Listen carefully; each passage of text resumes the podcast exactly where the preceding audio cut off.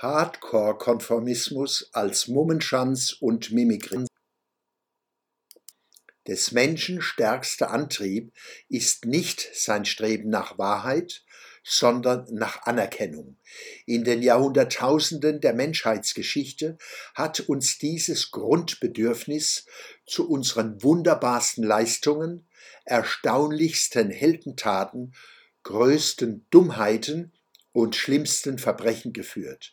Die Sehnsucht nach Anerkennung ist eine starke Kraft, die auch unsere Alltage strukturiert. Ohne sie gäbe es wohl keine Moral, keine Glaubensideen, keinen Gott, keine Religionen und keine Ideologien, keine Philosophien, Wissenschaften und Künste. Oder all diese Vorstellungen wären völlig anders beschaffen. Der Wunsch nach Anerkennung kann sich stark intensivieren durch die Angst, aus der Gemeinschaft ausgeschlossen zu werden. Auch diese Angst ist ein Urmotiv des Menschen. Sie steigert sich, wenn Menschen etwa um ihren Arbeitsplatz fürchten müssen. Am Wunsch nach Anerkennung ist zunächst nichts Beschämendes. Es ist einfach eine menschliche Grundtatsache.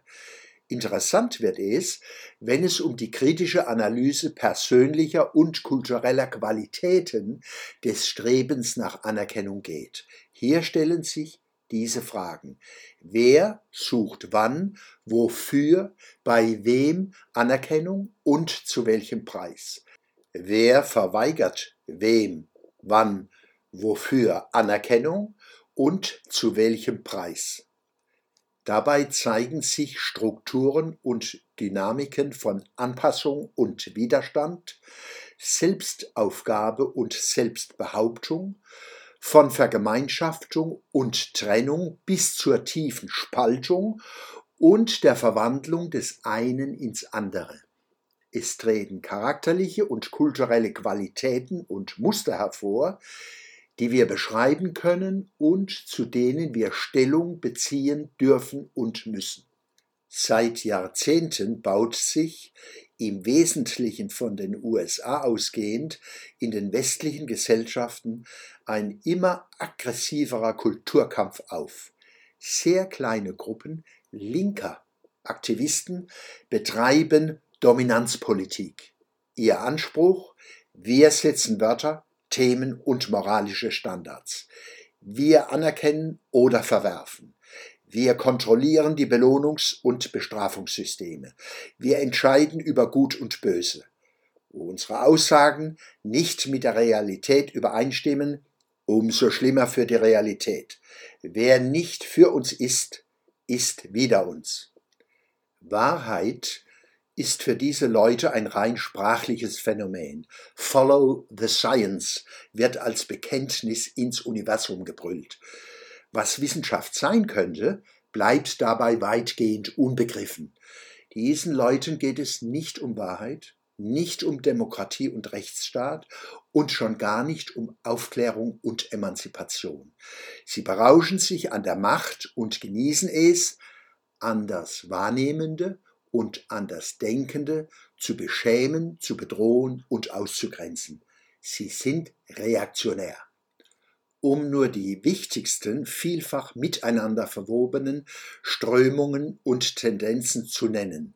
Antifa, Woke-Milieu, anti-emanzipatorischer Feminismus, anti-emanzipatorische Sprachdespotie, natur- und umweltfeindliche Klimapolitik, Kapitalismus und Imperialismuskritik als Brammer basierendes Verschwörungsgeblubbere, Popans Patriarchat, Popans Rassismus, Popans alter weißer Mann, totalitäres Denken, Ihr Anspruch, wir sind mehr, ist pure Halluzination, aber eine sehr wirkmächtige. Natürlich könnten kleine Gruppen von Aktivisten nicht so viel Macht ausüben, wenn sie nicht eingebettet wären in ein großes, wohlwollendes, links-illiberales Milieu, das die Vorzüge kapitalistisch-bürgerlicher Systeme in vollen Zügen genießt und sich gleichzeitig als Rebell fühlen will. Eine höchst konsumistische Unterhaltungsindustrie inklusive Rock- und Protestbetrieb ist Beispiel für das, was ich meine. Privilegien in vollen Zügen genießen und gleichzeitig als Rebellen über die Lande ziehen. In der kapitalistischen Realität harte Dollars verdienen, reich werden, dazu maskiert mit wilden Haaren, Nasenringen, Tattoos, zerrissenen Jeans, Lederjacken, geballten Fäusten, Hardcore-Konformismus als Mummenschanz und Mimikrie. Jeder, der sich diesem Hirngespinst verweigert, hilft, es ad absurdum zu führen. Der Schwöbelblock am Samstag, 9. Juli 2022.